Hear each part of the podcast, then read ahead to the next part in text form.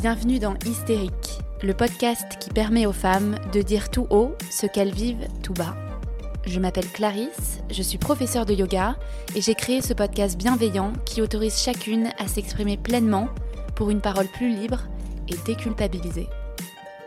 Parce qu'elle a longtemps été considérée comme une névrose féminine, l'hystérie représente aujourd'hui le symbole de la mauvaise prise en charge des troubles féminins par la société. Endométriose, fausse couche, ménopause, surcharge mentale. Dans chaque épisode, vous découvrirez l'histoire inspirante de femmes qui nous confient comment elles ont réussi à surmonter et à apprivoiser ce qui semblait faire d'elles des hystériques. Autant de témoignages pour déconstruire les tabous féminins et décomplexer toutes celles qui nous écoutent. En 2018, Céline découvre qu'elle est, comme sa mère et sa grand-mère, prédisposée au cancer d'origine génétique et porteuse du BRCA1, qui l'expose plus qu'une autre à un cancer des ovaires ou des seins. En 2022, à seulement 29 ans, elle décide de se faire congeler ses ovocytes pour mettre toutes les chances de son côté afin d'avoir un enfant qui ne sera pas porteur de ce gène. Une procédure dont on parle peu, qui est encore très mal connue, mais qui concerne beaucoup de femmes aujourd'hui et qui représente une grande avancée. Procédure, prix, douleur, investissement personnel, espoir. Je laisse Céline nous raconter son histoire et je vous souhaite une très bonne écoute. Hello Céline, comment ça va? Salut Clarisse, ça va bien et toi? Oui, ça va. Merci d'être présente. Est-ce que tu peux te, te, présenter pour commencer? Oui, bien sûr. Je m'appelle Céline, j'ai 29 ans, je suis belge, mais j'habite à Barcelone depuis 5 ans. Ah, je, mon travail, c'est d'organiser des retraites de yoga au Maroc et à Barcelone. C'est un projet que j'ai monté en 2019 qui s'appelle Iris Retreat et je travaille là-dedans du coup maintenant depuis, euh, depuis 3 ans. Trop bien. Ah bah, je suis contente de discuter avec toi aujourd'hui parce que j'ai vu euh, il y a quelques temps que tu t'étais lancée dans une procédure de, de congélation d'ovocytes. Donc c'est pas rien euh, quand on a 29 ans. Je sais pas si c'est tôt, si c'est c'est normal. Euh, ouais, c'est plutôt tôt. Ouais, c'est tôt. Ouais, la première réaction que j'ai des gens en général quand je le dis, c'est directement mais pourquoi tu fais ça? T'es beaucoup trop jeune. bon, puis j'ai un contexte particulier. Ouais. pour le pour le petit background, en fait, en 2018, ma, grand-mère et sa sœur euh, ont fait un test génétique pour voir si le, cancer du, du sein qu'elles avaient généré était un cancer génétique.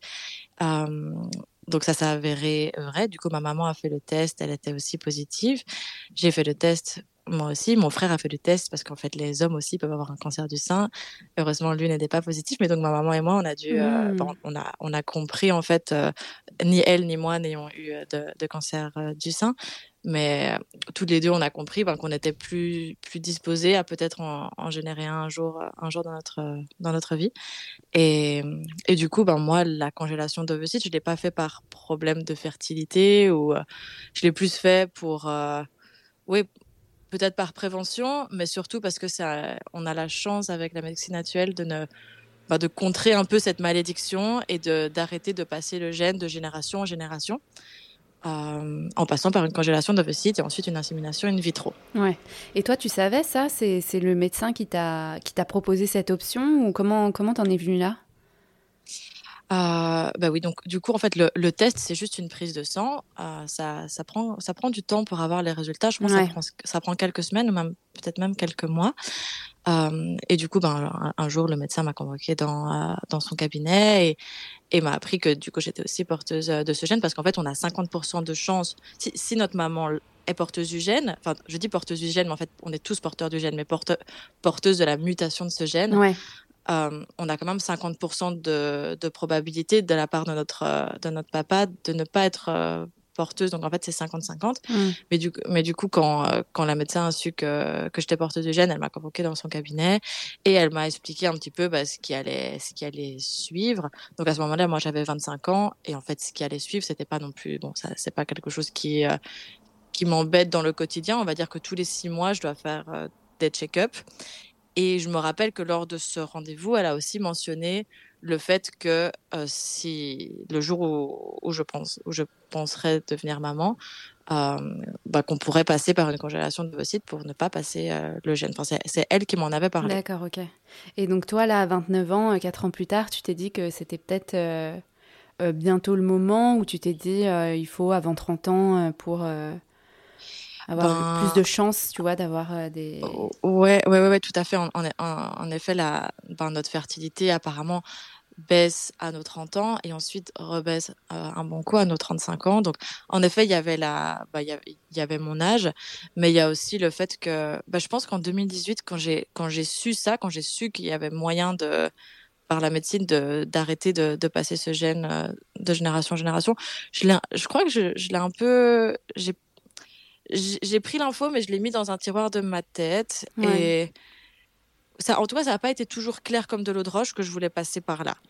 Euh, je, me rappelle penser euh, non, c'est pas du tout naturel. Moi, je veux tomber enceinte euh, naturellement, puis être surprise par deux barres sur un test de grossesse. Et je, je, fantasmais un petit peu sur cette idée d'un jour devenir maman et que ce soit que ce soit une surprise et que oui, que évidemment, on n'a pas envie de passer par la médecine si on ne doit pas passer par la médecine. Du coup, je me rappelle que j'en avais parlé à mon copain de l'époque qui aussi euh, trouvait ça hyper bizarre et il comprenait pas du tout que je pouvais, bah, que je pouvais considérer cette option. Et ouais, du coup, j'avais pas eu une bonne sensation en lui en parlant et ça m'avait encore plus convaincu que que non. Et du coup, j'ai j'ai pas insisté, j'ai mis cette info dans un tiroir au fond de ma tête et ouais, je j'y ai plus trop pensé, on va dire jusqu'à 2020. Donc pendant deux ans, j'étais j'étais pas vraiment dans le déni parce que tous les six mois, j'allais quand même faire mes petits check-up. Mais euh, voilà, ça, c'était pas du tout dans mon quotidien. Et puis, euh, et, puis aussi, j'en parlais pas. J'en parlais vraiment à personne. Je n'avais juste parlé, euh, juste parlé à, à mon copain de l'époque, à ma, à ma, à ma maman. Et, voilà, c'était, c'était, c'était un je sais pas si on peut parler de ça tabou, mais en fait, j'ai, ouais, j'en avais aussi parlé à la maman de mon copain, de qui j'étais très proche, et de qui je suis toujours très proche. et, et j'avais eu l'impression de la, de la déranger un petit peu avec ce sujet. j'ai eu l'impression que qu'elle, enfin, qu'elle trouvait ça un peu inapproprié parce que j'avais que 25 ans et, et elle, était vite passée à autre chose. Et en fait, je pense que mon cerveau avait assimilé que, que quand j'allais en parler, j'allais un peu déranger les gens et les mettre mal à l'aise. Et du coup, arrêté d'en, j'ai arrêté d'en parler. Et, et du coup, ben, ouais, du coup, jusqu'à 2020, on va dire, il y, a, eu le confinement. Moi, pendant le confinement, j'ai découvert les podcasts de Bliss Stories. Je, suppose que tu connais. Et il y a un épisode, en fait, de Laetitia Mendez qui est, euh, bah, qui, qui, est aussi porteuse de cette mutation génétique. Et en fait, moi, je suis tombée par hasard sur ce, en, en écoutant les, les, podcasts de Bliss un par un euh, depuis le début. Bah, je tombe sur, euh, sur ce podcast et je comprends qu'en fait, cette, bah, cette personne est, apporte porte le même euh, le même petit poids que je porte aussi.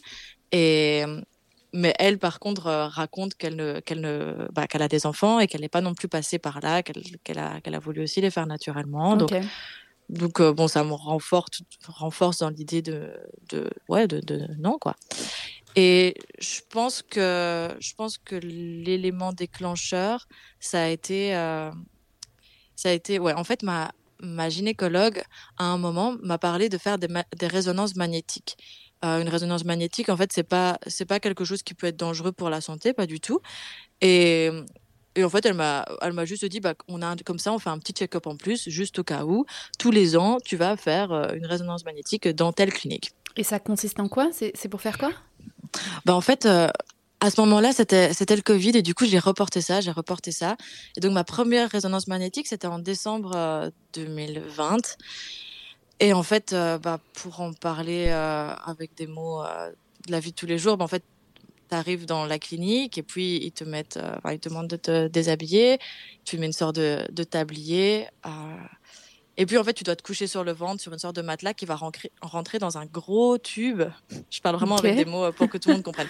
Un gros tube qui est fermé, qui fait beaucoup de beaucoup de bruit parce que c'est une, résonance magnétique. C'est aussi par rapport euh, au son.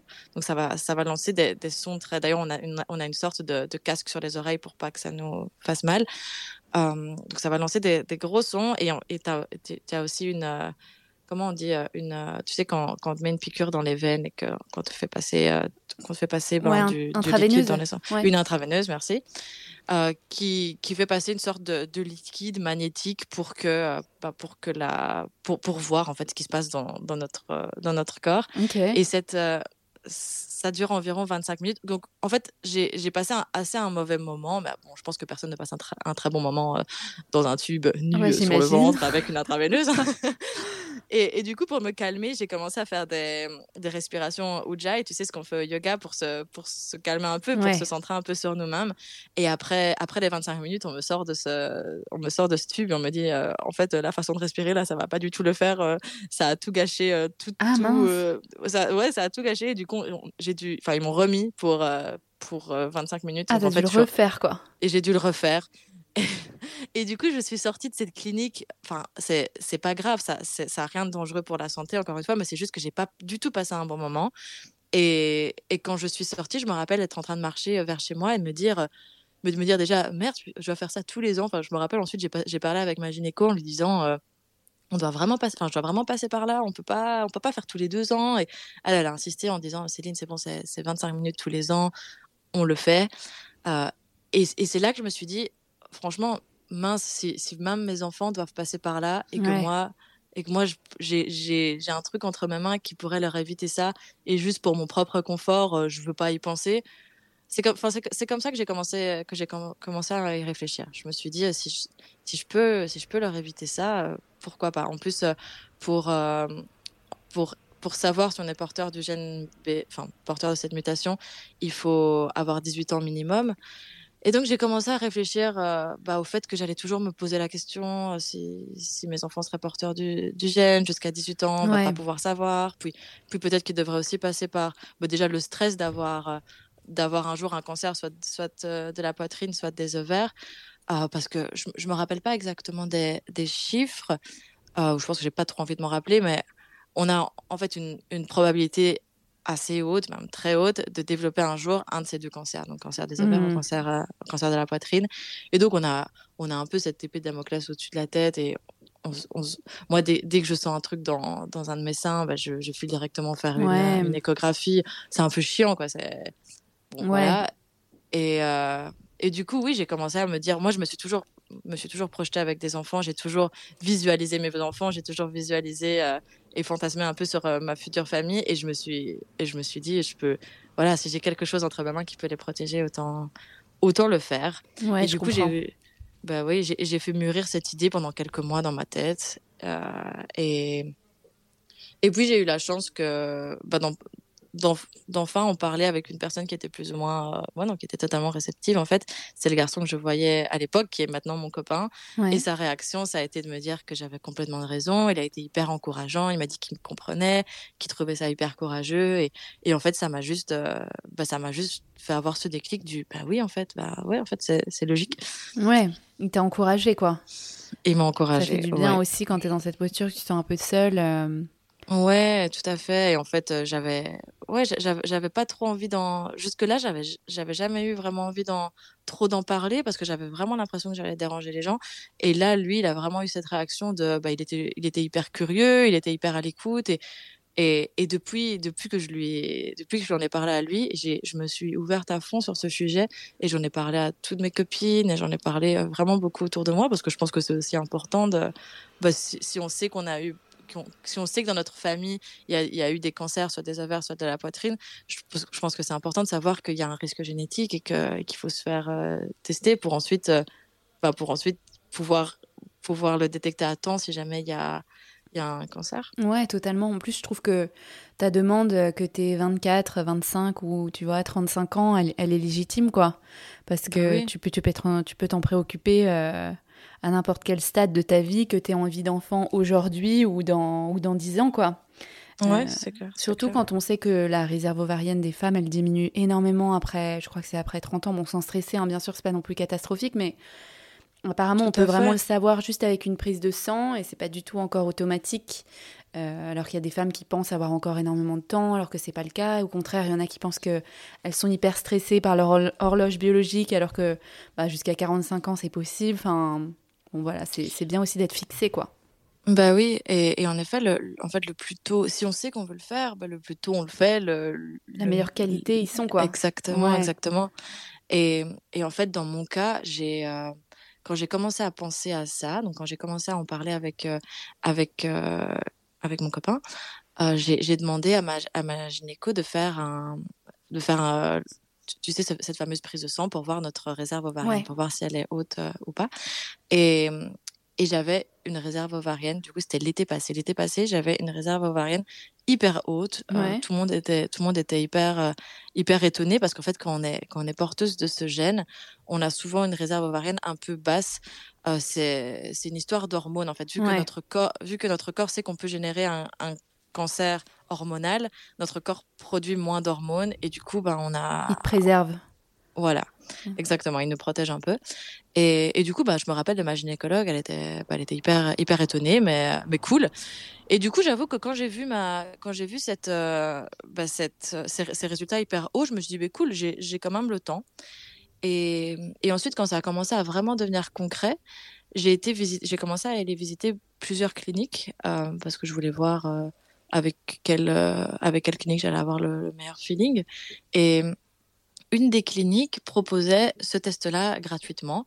Et moi, je me rappelle de, de, leur, de leur avoir dit, non, mais en fait, je l'ai fait l'année pas. Enfin, je à ce moment-là, c'était il y a six mois auparavant. Je leur avais dit, je l'ai fait six mois auparavant. Ça sert à rien qu'on me le refasse. Et euh, la gynéco avait quand même insisté en me disant, bon, on sait jamais. Ça. Tu sais, ça, ça, ça, change au fil des mois. Ça. Et du coup, je l'avais, je l'ai refait. Et en fait, euh, grâce à ce test, euh, je me suis rendu compte que ma réserve ovarienne, en six mois, a baissé de la moitié. Oh, la moitié? sans de la moitié, ouais, sans aucune raison. Alors, on se, ma, ma, gynéco aussi me dit maintenant, euh, avec du recul, que peut-être qu'on. C'était tellement haut, en fait, la, le premier test était tellement haut que peut-être que c'était faussé. Il y, a, il y a mmh. une très basse probabilité que ça, que ça, soit faussé, mais parfois ça peut arriver. Et, et du coup, quand j'ai quand j'ai vu euh, bah, les, les, résultats les résultats que j'avais à l'heure actuelle, qui étaient qui étaient plutôt qui était plus bas, beaucoup plus bas, ça m'a, ça m'a fait. Euh, petit coup de pression, quoi. Euh, ouais, petit coup de pression, on, y va, quoi. Je comprends. En même temps, c'est bien d'avoir fait un double euh, check-up, du coup. Ben ouais, complètement par hasard, mais, mais, mais ouais, donc comme quoi on dit que ça peut être à 30 ans que notre réserve ovarienne baisse, ça peut être aussi à, à ce moment-là, j'avais ah bah, 29 ans, quoi. Totalement. Et du coup, toi, ton, ton, ton copain actuel, il serait OK, enfin, je sais pas si vous parlez d'enfants, mais il serait OK, du coup, pour pour euh, mettre en place cette procédure si jamais un jour vous voulez un enfant ensemble Lui, ça ne lui pose pas du tout de problème Ouais, heureusement, il est, il est hyper ouvert d'esprit par rapport à ça. Il trouve ça logique aussi de vouloir le, mieux pour, ses, bah nos futurs enfants. Et, et, et, il a été d'un soutien, d'un soutien incroyable. C'est, euh, c'est lui qui a été là à toutes les visites pour me faire mes, pour me faire mes piqûres, pour m'emmener à la, à la clinique le jour de l'intervention. Mm. Il, a, il, a, il, a, été super par rapport à ça. Ça, ça fait beaucoup d'avoir, d'avoir quelqu'un au quotidien euh, ben, qui est là pour, euh, soutien, quoi. pour en parler. Ouais, mm. ouais, exactement. Et justement, est-ce que tu peux nous expliquer un petit peu comment ça se déroule, euh, la congélation d'ovocytes? Donc, juste pour, pour éclairer un petit peu, c'est une technique qui, qui, consiste à figer donc, des ovocytes de qualité. Euh, mhm. pour pouvoir envisager une grossesse. Je crois que tu peux les utiliser jusqu'à tes 45 ans euh, grâce à une FIV. Oui, c'est ça. En, en Espagne, c'est jusqu'à 51 ans qu'on peut les utiliser. 51 ans? Ouais. Ah ouais, d'accord. Moi, j'ai vu le chiffre français. Bah oui, et mais en fait ça, ça, ça change beaucoup hein, en Espagne, en France, en Belgique. D'ailleurs, euh, en, en Espagne et en France, non pardon, en Belgique et en France, quand on est porteuse de ce gène, on tout est remboursé. Ouais, c'est gratuit. Mm.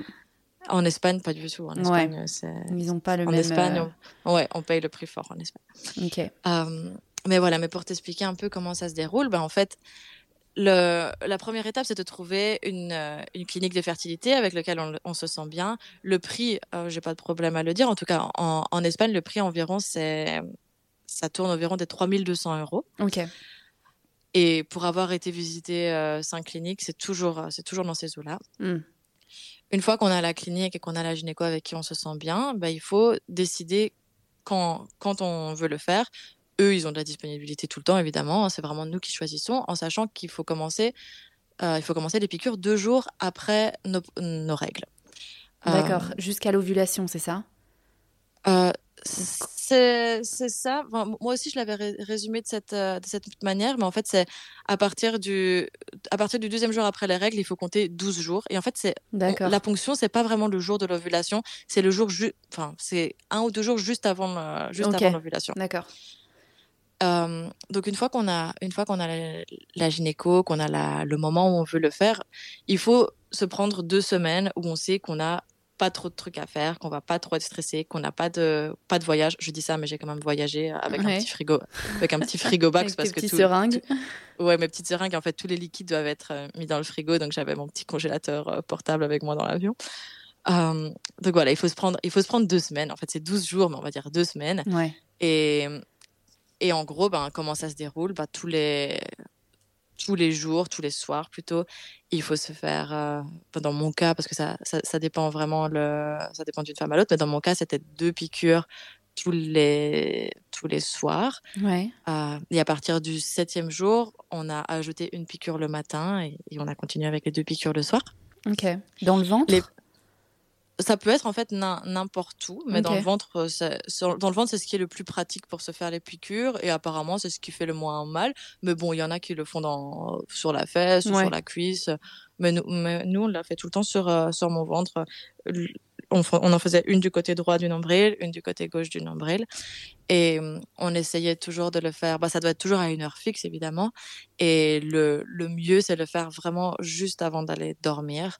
Euh, parce que bah, parce qu'en fait, après la piqûre, on a absolument rien envie de faire à part, euh, à part s'allonger. Ah ouais, c'est vrai. Ouais, on a, on a envie de rien faire après ça. On se sent un petit peu. Enfin, se- moi, je pense que c'est plus émotionnel. C'est plus émotionnel. Mm. C'est plus que c'est. Enfin, tu. Ça fait pas mal, mais tu. Ça fait quand même quelque chose le fait de se piquer. Et moi, bah ouais, tout c'est un peu à- lourd, ouais. Ouais, et du coup, au, dé- au début, euh, parce qu'en fait, moi, j'ai dû faire deux cycles. Le premier cycle, il n'a pas très bien fonctionné. Du coup, j'ai dû repasser euh, le mois d'après, j'ai dû le refaire. Ouais. Et le premier cycle, on faisait les piqûres juste après avoir mangé, ce qui n'était pas une très bonne idée, parce qu'en fait, après avoir mangé, tu as ton ventre qui est un peu dur, euh, parce que, parce Ouais. que tu as ton estomac qui est, qui est full. Du coup, ouais, du coup, le deuxième cycle, on l'a plus fait vers 23h, 23h minuit. Et, et c'était, en tout cas pour nous, c'était beaucoup plus, beaucoup plus pratique juste avant d'aller dormir. Et, et voilà, du coup, les, du coup, ces deux piqûres-là pendant sept jours, puis intégrer la première, la, la piqûre du matin, tous les matins au réveil. Le liquide fait pas mal, l'aiguille fait pas mal, c'est tout, tout fin. L'aiguille, elle est toute fine, elle mesure peut-être 2 cm. On, sincèrement, c'est c'est impressionnant, mais on le sent à peine. Ouais. Et moi, j'ai eu. euh, bah, Il y, a, il y a des soirs, euh, je pense plus les premiers soirs. Les premiers soirs, je prenais ça un peu comme un rituel. Je m'allumais des bougies, je mettais mon matelas de yoga, Mhm. je, mettais, je mettais de la musique et, et puis on se, mettait, on se mettait à terre avec mon copain et, euh, et on piquait. Lui, il en faisait une, moi, je faisais l'autre. Et puis, euh, et puis à la fin, euh, pour te dire, une fois, je me suis piqué, une fois, je me suis piqué sur le trottoir, quoi. Parce Ah oui, d'accord. on s'est- rendu compte qu'on avait, en fait, à la, ouais, à la fin, tu, tu, tu te rends compte que c'est pas, c'est pas un si big deal que ça. Hmm. Et, et en fait, un soir, je me suis rendu compte que j'avais été, que j'avais oublié d'aller acheter euh, les hormones, et donc j'ai dû courir à la pharmacie de garde. Et le temps passait, le temps passait. Il faut quand même le faire aux, aux heures fixes. Et donc, on n'a pas attendu de rentrer à la maison. On l'a fait, euh, on l'a fait sur le trottoir. À l'arrache, euh, quoi. à l'arrache devant Ouais. la pharmacie. Mais en fait, ça va tellement vite, quoi. Tu, tu, tu, te, tu te plantes ton l'aiguille à côté du nombril et vraiment, ça, c'est une histoire de, de 8 secondes, quoi. Ça va Ouais. très, très vite. Ok. Donc ça, tu t'y es fait quand même.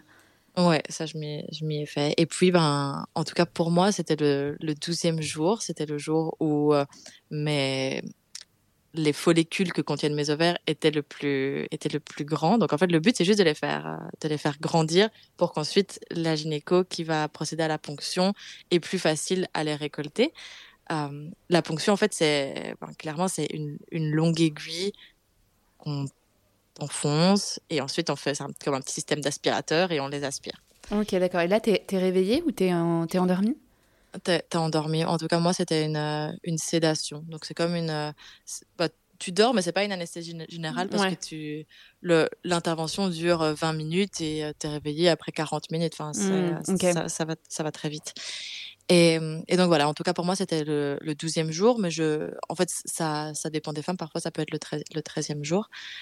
Et, et voilà, donc l'intervention, bah, ça, en général ça se passe le matin et il se passe rien de spécial en fait. T'a- T'arrives euh, t'arrives dans le bloc, euh, on te, on te met une intraveineuse qui va faire que tu vas que tu vas t'endormir et puis euh, et puis quelques minutes après, 20-30 minutes après, tu te Ouais. réveilles et il y a sincèrement moi j'ai eu aucune douleur, j'ai rien, il y a il y a rien de y a rien de spécial quand tu te- bah, quand tu te réveilles, tu as quand même les effets de l'anesthésie, tu un petit peu t'es un petit peu dans le gaz mais vraiment rien d'alarmant quoi. Ouais, même psychologiquement, j'ai l'impression que c'était pas non plus hyper prenant pour toi, que finalement t'arrivais à le prendre un peu avec de, de la légèreté, quoi.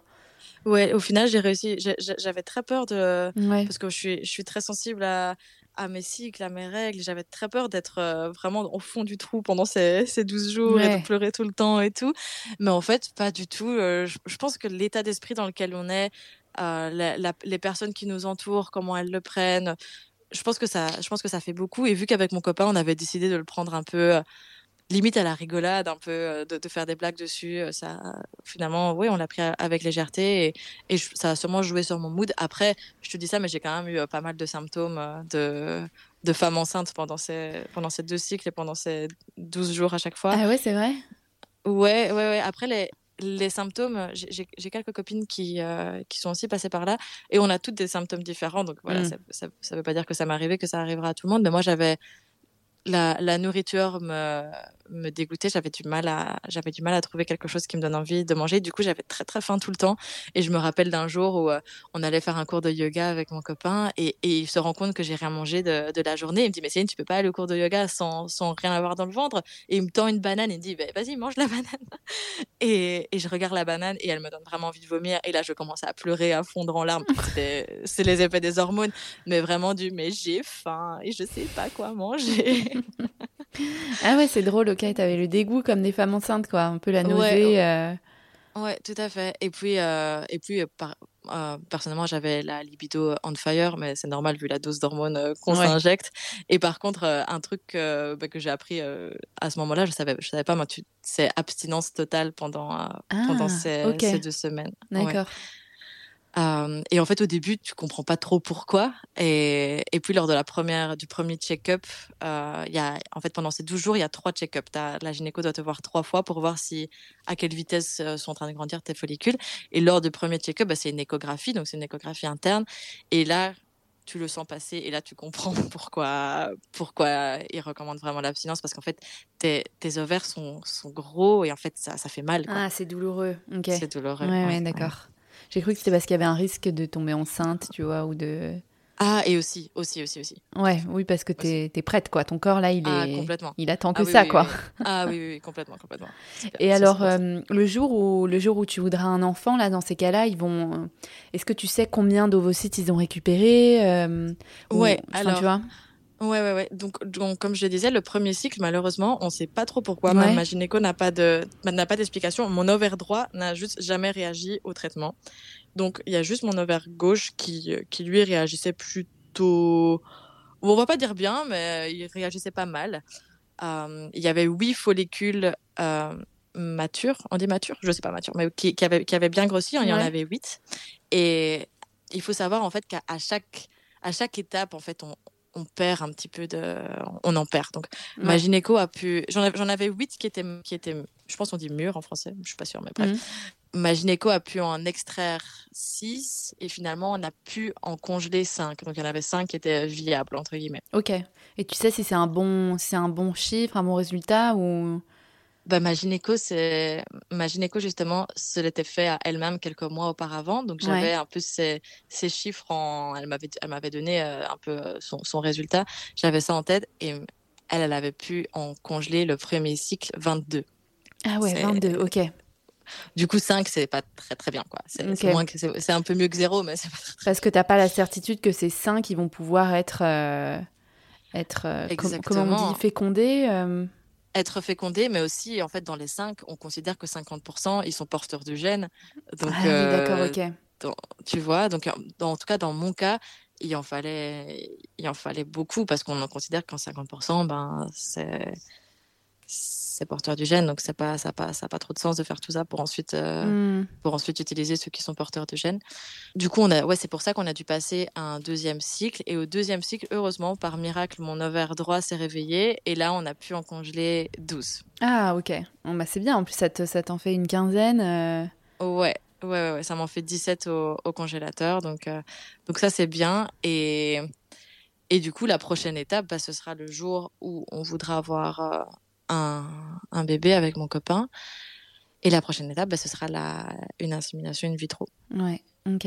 Donc c'est que euh, les médecins analysent lequel est porteur, lequel n'est pas porteur. Euh, en fait, moi, je euh, pensais aussi que l'analyse, ça se faisait sur mes, sur mes ovocytes. Mais en fait, les analyses, ça se fait sur un embryon. Ah, Donc en fait, d'accord, ok.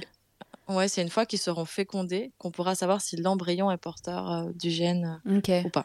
Donc là, tu as quand même plus ou moins fait le plus gros quand même dans la démarche. Ouais, là maintenant, moi, à part l'insémination artificielle, euh, je dois rien faire d'autre. Là, pour là, justement, là, c'est mon, mon, copain qui est en train de faire tous les tests pour voir si, bah, pour voir si lui tout va bien, pour pouvoir un jour, un jour, ouais. Ouais, bon, bah, c'est bien. Du coup, là, ça, ça a duré, pour toi, ça a duré deux mois. Bah, ça a duré deux, deux, deux cycles, mais en fait, hmm. deux, deux, fois 12 jours, ça a duré. Ok. Donc finalement, c'était pas non plus. Euh... Enfin, c'était pas hyper dur comme tu le racontes, quoi. Non, et, et, franchement, je pensais que ça allait être, euh, que ça allait être beaucoup plus dur que ça, mais. Euh, ouais. Mais non. Ça te préserve d'un stress euh, qui aurait pu durer des années, quoi. Ouais, voilà, exact. Après, tu vois, je me dis, j'ai une, une expérience qui est complètement différente à, à, une femme qui essaye de faire qui, essaye de tomber enceinte et qui n'y arrive pas. Et j'imagine que c'est un mot différent et que ça aussi, euh, que ça aussi euh, une, conséquence différente. Et je veux dire, moi, c'était beaucoup plus pris à la légère que, que quelqu'un qui a des problèmes de fertilité. Tu vois. Mais c'était pas non plus une solution simple. Hein, je pense la solution facile, ça aurait été de dire bon, bah, on croise les doigts et puis on fait. Euh, c'est vrai. De manière normale, quoi. Donc, c'est vrai. C'est pas non plus évident de se lancer là-dedans, je pense. Enfin, je trouve, en tout cas, à 29 ans. Ouais. Et euh, ok, donc là, du coup, ils sont en Espagne, donc ça veut dire que tu as jusqu'à 51 ans euh, pour les utiliser, quoi. Ouais, c'est ça. C'est incroyable. Ils sont quand même, euh, ils sont confiants en Espagne. ouais, c'est vrai, c'est vrai. Mais oui, j'ai jusque 51 ans et et en fait, ce qui est, ce qui est bien, c'est de savoir que les années peuvent passer, que ça ne change absolument rien, quoi. Ouais, oui, c'est ça. C'est que t'as pas le stress aussi de ta réserve. Euh, surtout, euh, notamment vu le gène que tu portes, euh, si ta réserve descend d'année en année. Exactement. Donc c'est quand même rassurant. Et du coup, quels seraient, toi, tes, tes, conseils pour celles qui nous écoutent et qui bah, soit sont dans le même cas que toi, soit peut-être ont des problèmes de fertilité, comme on disait, et qui, qui ont peur de passer par cette, cette option-là ou qui, qui, vont se lancer dans ce, dans ce process? Euh, moi, je pense qu'il faut qu'il faut bien s'entourer. Moi, le fait d'avoir hyper confiance en ma gynéco et d'être et d'être hyper bien avec euh, avec mon copain qui m'a accompagné dans ça, ça m'a ça m'a vraiment beaucoup aidé. Et, et je pense que c'est aussi important vraiment pendant pendant ces deux semaines-là, ces 12 jours, deux semaines-là, de juste les dédier à à ça et de de pas se mettre euh, de pression sur autre chose, de pas ouais, de pas devoir euh, de pas de pas devoir faire des trucs stressants parce qu'en fait c'est juste deux semaines que tu as envie de prendre juste pour toi et et, et ouais juste pour penser à ça et juste pour prendre soin de toi. Mmh. à part ça on peut pas moi j'étais euh, j'avais envie de faire du sport de faire du yoga et tout. Je me disais que ça allait que ça allait sûrement aider mais tu peux tu peux pas faire euh, tu peux pas faire tout ça ou juste du yoga mais vraiment que du yin très très très très doux. Mais au niveau au niveau mental pour se préparer à part de, à part d'être sûr que c'est le bon moment, je. Ouais, ouais, être bien entouré. Euh, et être bien entouré hein, au niveau gynécologique et au niveau euh, de ton copain, ta copine, euh, pas sentir seul, quoi. Ouais, voilà, exactement. Franchement, je, je, je pense que si j'avais dû faire, ben, en fait, ça m'est arrivé un soir, un soir, mon copain a pas pu être là, ouais. et donc j'ai dû faire, j'ai dû faire la piqûre toute seule j'étais bon voilà je, je, me suis dit waouh les filles qui font ça toutes seules c'est vraiment des guerrières parce que j'ai c'est c'est différent en fait de le faire euh, d'être toute seule dans ton sofa en train de en train de te piquer que d'être euh, avec ton copain qui fait une blague à côté de enfin tu vois c'est ouais j'imagine. Ouais, ouais non mais c'est clair. c'est différent. Et, et oui ce, ce soir-là où j'étais toute seule j'étais j'étais un peu stressée, j'arrivais oui parce qu'en fait un autre truc que j'ai pas précisé, c'est que les médecins ont hyper confiance en nous parce qu'en fait, il y a, en tout cas moi pour moi, un des, une des piqûres que je devais me faire, le liquide, je devais le faire moi-même. Donc j'avais ah. des fioles avec de la poudre et des fioles avec du liquide. Oh. Et vraiment comme... Petit comme, chimiste euh, quoi. Voilà, comme un petit chimiste, je devais transvaser, aspirer avec une seringue, re et du coup, tu as, un peu peur de te, de te, tromper dans ce que tu fais. Le, le, fait d'être deux pour ça et te dire, bon, ok, on est sûr, il faut cette quantité-là, dans, telle quantité de, ouais, on a suivi la procédure. Euh. Ouais, et je pense que ce qui me stressait plus ce soir-là où j'étais toute seule, c'est de me dire, oh là là, j'espère que je vais pas me tromper, j'espère que je vais pas me, tu sais, m'en injecter trop peu, m'en ouais, injecter trop. Ouais, ouais. ouais donc c'est euh, rassurant quand même dans, dans, tous les niveaux euh, d'avoir quelqu'un qui fait ça avec toi, quoi. Ouais, voilà. Mais après, j'ai des copines qui l'ont fait toutes seules. Et en fait, c'est aussi un, c'est aussi un geste qui est hyper euh, empowering, tu vois, hyper qui te donne de la force. Tu te dis, waouh, je suis vraiment une badass de pouvoir, euh, de pouvoir euh, faire ce petit mélange moi-même et puis me piquer moi-même sans avoir besoin de personne. C'est, c'est, franchement, pour, les, pour pas l'estime de soi, mais j'ai l'impression d'avoir, j'ai l'impression que c'est un geste qui nous rend plus fortes. Ouais, bah c'est pas anodin, hein, ça c'est clair, de, de se piquer tous les soirs. Est-ce que tu as, un ouvrage euh, à nous recommander qui t'a inspiré euh, à ce sujet ou pas d'ailleurs euh, Un podcast, un documentaire, un livre ou quelqu'un, tu vois, qui en parle sur les réseaux sociaux? Ben écoute, moi justement, j'étais vraiment demandeuse de ça. J'ai cherché à fond sur, sur YouTube. Moi, c'est YouTube et podcast quand je cherche quelque chose. Et bah, sur YouTube, j'ai trouvé des témoignages en espagnol, en anglais. J'ai pas beaucoup trouvé en français, et même je pense que j'en ai même pas trouvé un seul en français. Il y en a peu. Hein. J'ai cherché du coup avant notre, euh, notre entretien et j'en ai pas trouvé, à part le Bliss, du coup, dont tu m'avais parlé. Ouais. Ah bah oui. Du coup, le seul, moi, moi la... enfin, c'est pas un ouvrage, mais en tout cas, ce qui, ce qui m'a ce qui m'a vraiment aidé dans, dans, dans mon éducation par rapport à la, à la femme, à la maternité, à la féminité, pour moi, c'est les, les, podcasts de Bliss, euh, de Bliss Story, les podcasts de Clémentine, qui, euh, bah, qui me, j'ai l'impression d'en apprendre à chaque podcast, d'en apprendre et de, ouais, si je vais conseiller, en tout cas, quand je dois conseiller euh, un, c'est pas un ouvrage, mais quand je dois conseiller un, support à, à, une copine, c'est toujours des podcasts de Bliss. En tout cas, moi, ce sont des podcasts qui m'ont qui m'ont changé la vie. Ça m'a fait vraiment me rendre compte d'une d'une partie de la vie, d'une dimension complètement dont j'étais complètement inconnu. Ouais, ouais, non, mais complètement. Et puis qu'on ait envie d'un enfant ou pas, je trouve que les épisodes, ils sont hyper intéressants, quoi. Tu vois, t'as pas besoin de te sentir concerné pour, euh, pour écouter. Donc, euh, c'est vrai que c'est hyper cool parce que c'est sur la grossesse. Euh, mais qu'on ait envie d'un enfant ou pas, franchement, je peux recommander parce que ça, c'est hyper cool à écouter, quoi. Ouais, tout à fait. Moi, j'ai l'impression à chaque épisode d'apprendre du vocabulaire différent, que en fait, me plonger dans les histoires à chaque fois de, de, ces, ces, femmes, ça, ça, ouvre l'esprit sur tout ce qui peut passer dans une vie d'une femme. C'est ouais, exactement. de fou.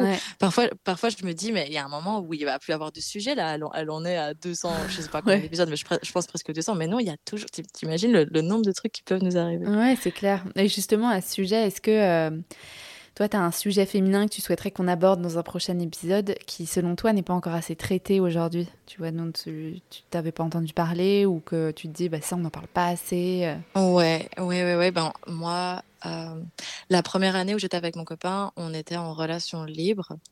Et, et encore une fois, c'est un sujet sur lequel j'ai essayé de chercher euh, des, des, témoignages, des ouvrages. Et en tout cas, en français, il n'y avait pas grand-chose. En anglais, il n'y avait pas grand-chose non plus. Mais il y en avait déjà un petit peu plus. Et, et pour moi, l'amour libre, l'amour un peu alternatif, le, le fait de ne pas faire... Euh, bah de, comme il faut. De, ouais, de fait de pas faire comme tout le monde fait, en fait, parce que moi, j'ai... j'ai on a voulu, avec mon copain, essayer quelque chose de différent parce qu'on avait l'impression que tout le monde autour de nous enfin, faisaient la même chose et répétaient les mêmes erreurs que, que nos parents ont pu répéter, que les anciennes générations, que, même, que tout le monde faisait la même chose, qu'en fait, qu'on essayait tous d'ouvrir une porte avec une clé qui qui fonctionnait pas pour cette porte. Et, et le fait, en fait, d'avoir commencé notre relation comme ça, ça nous a vraiment apporté un, une ouverture d'esprit, un niveau de confiance, un, une communication que j'ai jamais eue euh, auparavant. Et, et je, et je pense vraiment que, que c'est intéressant et qu'il faut plus euh, qu'il faut plus en parler de tous ces de tous ces problèmes d'infidélité, de, jalousie, de je pense que c'est bien de, de dédramatiser un petit peu le truc. C'est pas évident, c'est tout un quelque chose à déconstruire quoi, tout ce qu'on nous a appris. Euh. Ah ouais, c'est très très très challenge. C'est une, expérience qui m'a vraiment euh, qui m'a le plus, je pense, le plus bouleversée dans ces, ces dernières années, la mort libre. En, Ouais, en effet, c'est beaucoup de déconstruction, beaucoup de, en fait, tout ce que tu, tout ce qu'on t'a appris, bah, en fait, en fait, tu fais tout le, tu fais tout le contraire. Ouais, c'est ça. Et ça te, ça te sort de ta zone de confort euh, comme jamais. Ouais, ouais.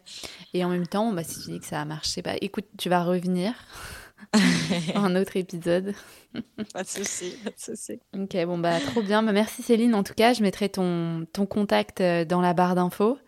Euh, si jamais il y, y, a des filles qui nous écoutent et qui ont besoin de conseils, Complètement, complètement. depuis que j'ai mis un petit message sur Instagram, j'en avais parlé en story. Ouais. J'ai eu, euh, j'ai eu, euh, j'ai eu pas mal de, de, messages de filles qui veulent passer par là et qui me, qui, qui souhaitent juste en parler. Et, et franchement, c'est avec plaisir. Donc, euh, ouais, trop bien. Pas à m'écrire. Même des filles qui découvrent en fait, parce que peut-être que euh, n'ont jamais su qu'il y avait cette, la possibilité de, de, faire une prise de sang pour savoir si elles sont elles sont à risque. Donc euh, voilà, c'est toujours bien d'en parler. C'est important. Ouais. donc merci beaucoup. Et puis je te dis, euh, bah, je te dis à très bientôt alors hein, pour euh, le prochain épisode. Pas de souci. merci beaucoup. Salut Céline. Salut. J'espère que cet épisode vous a plu. Si c'est le cas, n'hésitez pas à le partager autour de vous. Un grand merci et à très vite dans Hystérique.